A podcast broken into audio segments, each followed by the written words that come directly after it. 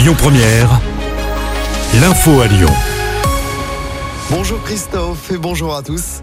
Après l'échec de la vente à perte, Emmanuel Macron veut maintenant convaincre les distributeurs de carburant de vendre à prix coûtant. Proposition faite hier soir lors d'une interview sur TF1 et France 2.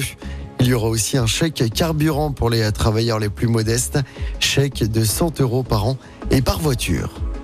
Emmanuel Macron qui présente les grandes lignes de la planification écologique cet après-midi à l'Elysée. La France qui va devoir réduire de 55% ses émissions de gaz à effet de serre d'ici 2030. Retour à l'école pour les élèves de l'école Albert Camus de Villefranche-sur-Saône. L'établissement était fermé depuis la semaine dernière à cause d'une invasion de punaises de lit. Des traitements ont été réalisés la semaine dernière. La municipalité qui devait également acquérir des boîtes permettant d'isoler les cartables et le matériel pédagogique. Dans l'actualité à local également, une femme d'une quarantaine d'années retrouvée morte près de chez elle à Lasna, près de Villefranche hier. Des recherches avaient été lancées la veille alors que sa disparition avait été jugée inquiétante. Un hélicoptère et un chien spécialisé ont notamment été mobilisés. La piste du geste désespéré est privilégiée. Une enquête est en cours. Et puis un adolescent gravement blessé dans un accident de trottinette dans l'agglomération lyonnaise.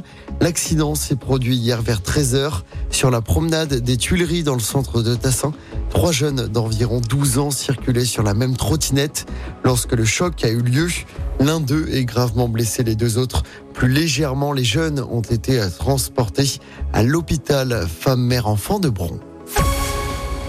Allez, on passe au sport en rugby d'abord. Lors du premier match de la Coupe du Monde à l'OL Stadium, le Pays de Galles a largement battu l'Australie hier soir.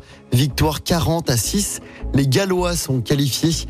Les Wallabies sont quasiment éliminés de la compétition. Et puis en football, le PSG a très largement remporté le Classico hier soir contre Marseille. Victoire 4-0 des Parisiens au Parc des Princes. Je rappelle hein, que l'OL a perdu 1-0 samedi soir à Brest lors du premier match de Fabio Grosso en tant qu'entraîneur. L'OL est avant-dernier au classement avec seulement deux points en six matchs. L'OL qui se déplacera dimanche après-midi sur la pelouse de Reims. Écoutez votre radio Lyon Première en direct sur l'application Lyon Première, lyonpremière.fr et bien sûr à Lyon sur 90.2 FM et en DAB+. Lyon